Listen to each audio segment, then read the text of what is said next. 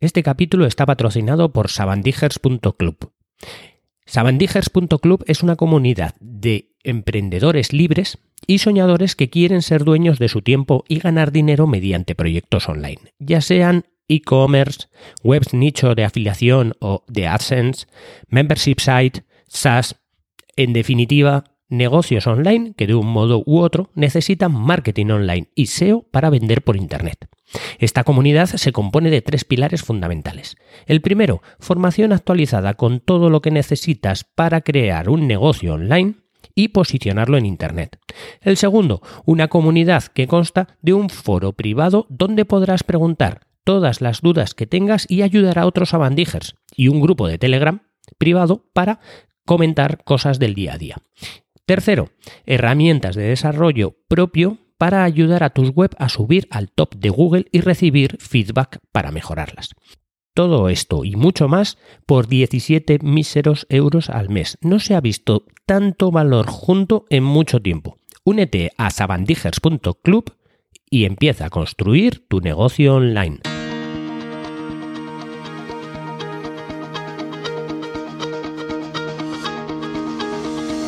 Hola, estás escuchando Proyecta, un podcast de Emilcar FM sobre dirección y gestión de proyectos, metodologías ágiles, lean, productividad y mucho más. Yo soy Abel Yécora y os voy a contar todo lo que tiene que ver con este mundo.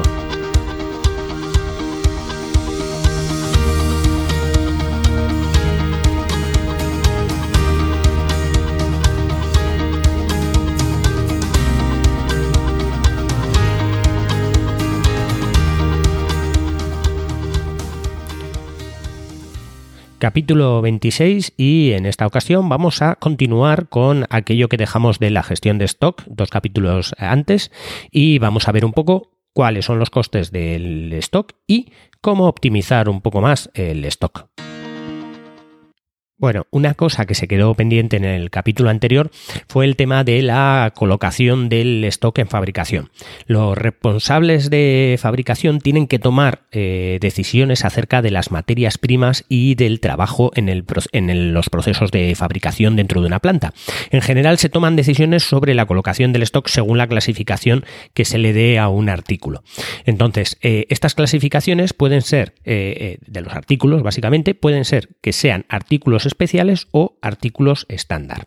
Un artículo especial va a ser aquel artículo que se va a generar o que se va a fabricar a petición, o sea, sobre pedido. Es un artículo que a ti te lo piden y lo pones a fabricar. Y un artículo estándar es un artículo que, digamos, estás fabricando tú para tener stock y que la entrega por norma general es, es inmediata un stock de artículos ya próximos a un nivel de bienes terminados significa tiempos de entrega más cortos, pero también una mayor inversión en eh, una mayor inversión monetaria en, en stock. Hay que establecer un equilibrio entre las ventajas y desventajas de las diferentes formas de colocar el stock. Si el stock lo tenemos como, como stock ya fabricado, va a tener ciertas ventajas de que vamos a ser más rápidos suministrando, pero vamos a tener más dinero invertido en ese stock. Hay que buscar siempre un equilibrio. Para ello, lo primero que necesitamos es saber cuál es el coste real del stock. Y los costes del stock se dividen en tres costes, básicamente. Están los costes de adquisición del pedido, los costes de mantenimiento del stock y los costes de rotura de stock.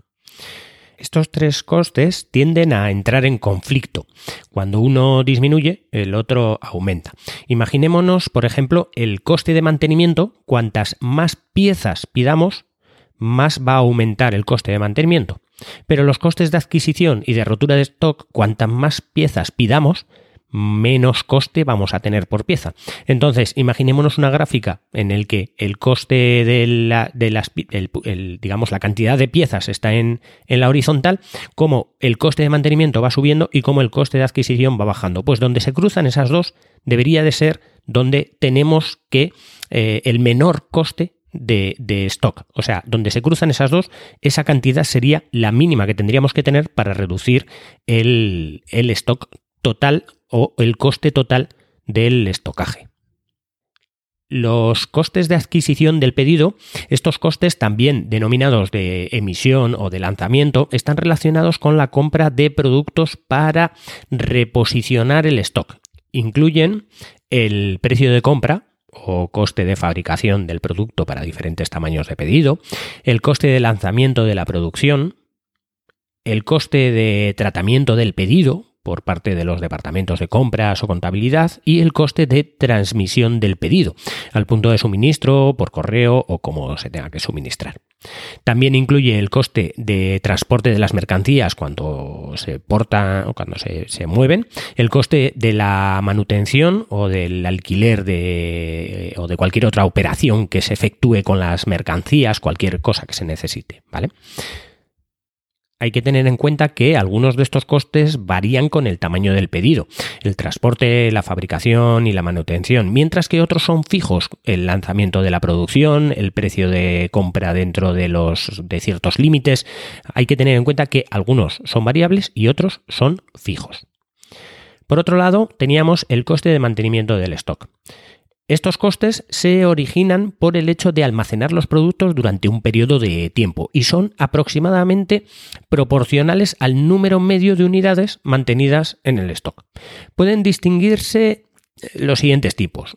Coste de espacio, se, se, incurre en, ellos por el uso del espacio de almacenaje y eh, suponen alrededor del 3% del coste del mantenimiento del stock. O sea, el 3% del mantenimiento del coste del mantenimiento del stock suele ser por el almacenaje. Los costes de capital que son originados por, el, por mantener el capital inmovilizado en el stock. O sea, ese dinero que tenemos en el stock tiene un coste. Ese dinero en el tiempo siempre tiene un coste y puede suponer más del 80% del coste de mantenimiento del stock. También los costes de seguros e impuestos del stock forman parte del coste del el mantenimiento del stock, alrededor de un 1%, ya que eh, dependen del tamaño del stock almacenado. Tenemos que hacer seguros, tenemos que hacer pagar impuestos por este tipo de almacenaje muchas veces. Y luego también están los costes de riesgo de stock. Este último tipo de costes de mantenimiento de stock eh, representa alrededor del 15% del total e incluye costes originados por causas como obsolescencia, caducidad, daños, robos, cualquier cosa que nos deteriore la, el, stock de alguna manera, eh, tanto eh, planeada como puede ser fechas de caducidad, como no planeada como pueden ser los robos. Por último, teníamos el coste de las roturas de stock. Se incluyen en ellas cuando no se puede cumplimentar un pedido por carecer del número necesario de unidades en stock. O sea, eso supone un coste. El no poder vender supone un coste. Eh, suelen distinguirse dos tipos. Los costes de las ventas perdidas se produce cuando un cliente, ante una situación de rotura de stock, eh, decide anular el pedido. Su valor es igual al beneficio que, hubiera, que se hubiera conseguido con la venta. O sea, es un valor eh, negativo igual al valor que hubiésemos ganado en esa venta. Y luego también el coste de la demanda diferida. Ocurre cuando un cliente ante una situación de stock espera a que se le reponga el stock y acepta el envío en diferido. No pierdes la venta, pero eh, sí que, digamos, no la ganas ahora. Lo que quiere decir que al no ganarla ahora, ese dinero que no has ganado ahora también tiene un coste para ti. Para evitar estas cosas, lo que se suele o se puede hacer, una de las cosas que se puede hacer es el análisis ABC. El análisis ABC es un proceso que consiste en dividir los artículos que tenemos en stock en tres clases de acuerdo con su coste económico. De modo que los eh, gestores puedan concentrar su atención en los que tengan un valor económico más alto. Para esto lo que hacemos es dividir en tres tipos de tres artículos, tres tipos de clases, la A, la B y la C. La A suelen eh, representar cerca del 20% de los artículos, pero les corresponde el 80% del valor económico. Los artículos de clase B suelen representar el 30% de los artículos, pero se les corresponde solamente el 15% del valor económico. Y luego los artículos de clase C, que suelen representar cerca del 50% de los artículos, pero les corresponde el 5% del valor económico. A nadie que haya estudiado parte de esto se le escapa que esto se basa en la, ley de Pareto, el 80-20 que solemos, que solemos hacer a veces. Los artículos de clase A deben de gestionarse con un nivel de servicio relativamente bajo, el 80%. Al ser artículos que representan un alto coste, su inventario ha de ser pequeño. Esta pérdida eh, aparente del nivel de servicios se evita con procedimientos de control más afinados. Y, un seguimiento del proceso de fabricación o de aprovisionamiento eh, es más eficaz para, esto. Artículos de clase B deben de gestionarse de una manera más rutinaria, eh, em, empleando niveles de servicio un poquito mayores, tener el 95 o el 99% de nivel de servicio. Al eh, representar una gran mayoría de los artículos, en estos artículos es recomendable que la mecanización de la gestión se haga muy fina, o sea, que la gestión de estos tipos de artículos sea muy automática. Y luego están los artículos de clase C. Deben suministrarse en grandes cantidades y deben de ser gestionados por el mínimo de registros y controles y procedimientos, que, no haya que hacer prácticamente nada, de manera que los costes administrativos se reduzcan al mínimo. Deben gestionarse con un nivel de servicio muy alto para evitar que generen problemas eh, las, las posibles roturas de stock de artículos de poca importancia. O sea, repasando, tenemos tres niveles y lo que hacemos es, con aquellos que tienen, que, que valen el 80%, pero son el mínimo de piezas, reducimos lo máximo posible el stock y hacemos una gestión muy buena. Con aquellos que están intermedios, que son un 30% de los artículos, pero que solo se supone que dan el 15%, lo que hacemos es intentar reducir los costes administrativos y que tengamos bastante stock, pero no demasiado. Y luego con aquellas piezas que son el 50% de las piezas de, de aquellos stock, pero que tienen un coste solo de un 5%, ahí es donde podemos tener un sobrestock. Podemos tener un stock suficiente para que no nos genere problemas. Porque si, si vendemos por muy bajo precio esas piezas, y nos genera cualquier tipo de problema, cualquier tipo de gestión administrativa que, tenga, va, va, a ser un coste muy elevado sobre el valor que es muy bajo. Entonces, dividiendo así podemos objetivar mucho mejor a qué cosas tenemos que reducir o cómo tenemos que actuar sobre nuestros stocks. Para poder hacer todo esto, lo que sí que necesitamos, sí o sí, en todo tipo de, gestión, es tener una exactitud en los datos sobre el stock completa. No podemos dejar que se nos vaya de control. La, exactitud en los datos sobre el stock es fundamental eh, para, poder gestionar cualquier, almacén. Sin embargo, dichos datos no suelen coincidir en, la vida real casi nunca. Esto lo que suele provocar es una rotura de stock muchas veces cuando se va a retirar un material que se supone que existe pero que no está. O un exceso de stock cuando se supone que, un material ya no queda y resulta que hay en el almacén. Para evitar estos problemas se puede eh, realizar las siguientes acciones. Primero, concienciar al personal relacionado con los movimientos de materiales, de la importancia que, tiene el llevar una estricta contabilización de los mismos. Y impedir que se retire del stock sin la correspondiente autorización ninguna de las piezas que estén en el stock.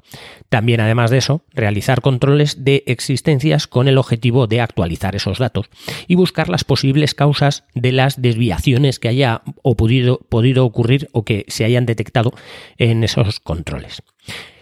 Lo que se suele hacer es normalmente un inventario anual, inventarios o recuentos cíclicos y además un control continuo. Básicamente eh, se puede hacer un inventario anual, pero en muchas de las empresas lo que hacen es aleatoriamente eh, el software o el encargado del almacén controla el stock de 8 o 10 productos aproximadamente al día y de esa manera puede tener a final de año eh, la garantía de que más o menos casi todo está con un, con un inventario continuo. Aquí lo que hay que concienciar es en eso, en que si una pieza se rompe, si un stock se ha deteriorado, mm, es mejor decirlo y llevarlo bien en, gestión, en la gestión que, eh, se supone que lo tienes y luego no lo puedas vender y tengas una rotura de stock por, por una cosa que sea pues que alguien no ha informado, que no se ha dicho correctamente o que han fallado los procedimientos que se habían establecido para que el control de stock sea eh, fideligno a lo que tiene que ser. Una vez que tenemos ya todo esto, lo que tenemos que hacer es optimizar nuestro almacén, optimizar el stock que tenemos, optimizar que sea lo mínimo, sobre todo en, como hemos dicho, esos tipos de productos que sean A. Para ello hay varias técnicas y una de ellas es la de la cantidad económica del pedido. Un buen punto de partida para equilibrar las presiones antagónicas sobre el nivel de stock que dijimos ya en capítulos anteriores y determinar el mejor nivel de stock de ciclo para un artículo cualquiera consiste en calcular la cantidad económica del pedido. Es decir, el tamaño del lote que permite minimizar el total de los costes anuales de hacer pedidos y de manipulación de stock. Por resumir, es coger la cantidad mínima que tenemos que tener en el almacén para hacer el mínimo de pedidos anuales y de manipulaciones del stock. El planteamiento para hallar la cantidad económica del pedido se basa en las siguientes suposiciones. La tasa de demanda para un artículo es constante. Por ejemplo, siempre es de 10 unidades y se conoce con certeza. Todo esto son suposiciones. No existen restricciones para el tamaño de cada lote. Por ejemplo, eh, las limitaciones a causa de la capacidad de un camión o del manejo de materiales no existen. Tercero, los dos únicos costes relevantes son el correspondiente a la manipulación del stock y el coste fijo tanto de hacer los pedidos como de la preparación. El cuarto, las decisiones referentes a un artículo pueden tomarse independientemente de las decisiones correspondientes a los demás. Es decir, no se obtiene ventaja alguna al combinar varios pedidos que se, que se hagan al mismo proveedor. Un artículo es independiente de todos los demás. Y luego, por último, no hay incertidumbre en cuanto al tiempo de entrega o suministro. El tiempo de entrega es constante. Por ejemplo, si un proveedor te dice que en 14 días te lo va a entregar, nosotros vamos a contar que siempre en 14 días nos va a entregar el producto. Y se conoce además con certeza, como hemos dicho. La cantidad recibida es exactamente la que se pidió y las remesas llegan completas no hay forma eh, de fragmentada, no, no, no hay nada. O sea, tal cual se pidió es como llega y en el día que tiene que llegar. La cantidad económica del pedido será óptima cuando se satisfacen las cinco suposiciones, o sea, cuando todas estas suposiciones ocurran. Hay una forma muy matemática de, explicar cómo funciona esto, pero básicamente lo que es el Q es eh, la cantidad que tenemos que tener mínima en el almacén cuando hacemos un pedido, o sea, la cantidad mínima en dinero de un pedido, para que cuando volvamos a hacer el siguiente pedido y llegue, justo tengamos cero de stock.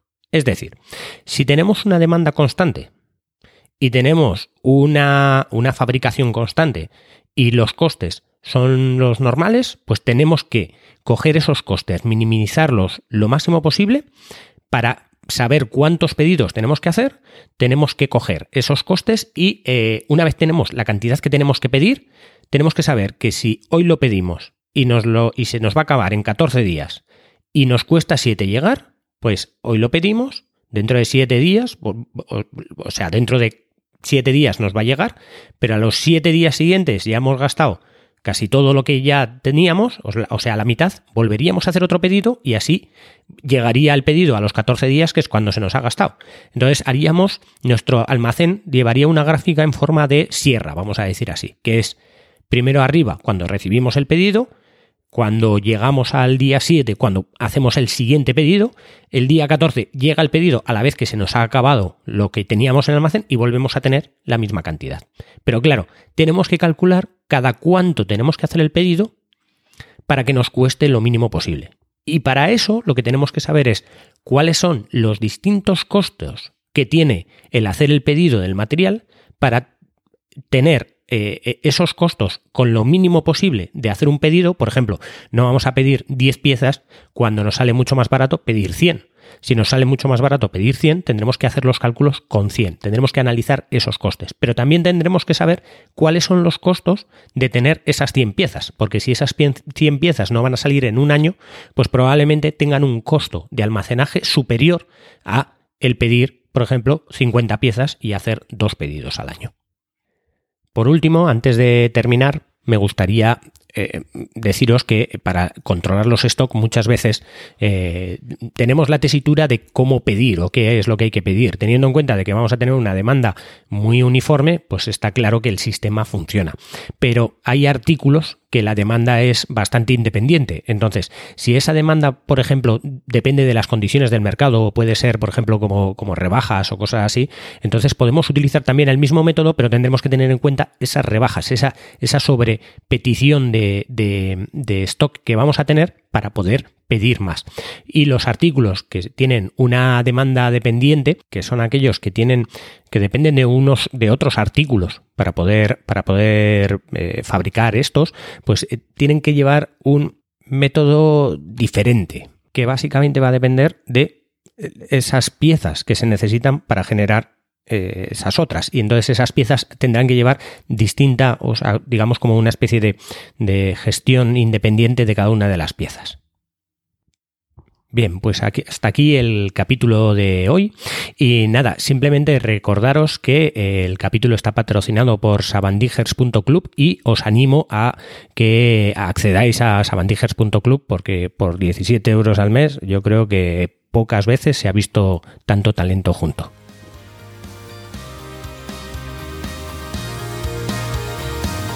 Y hasta aquí el capítulo de hoy. Muchas gracias por escucharme. Tenéis todos los medios de contacto y la información y los enlaces del capítulo en emilcar.fm barra proyecta, donde espero vuestros comentarios. Hasta el próximo capítulo y no os olvidéis de que lo bien planificado bien sale.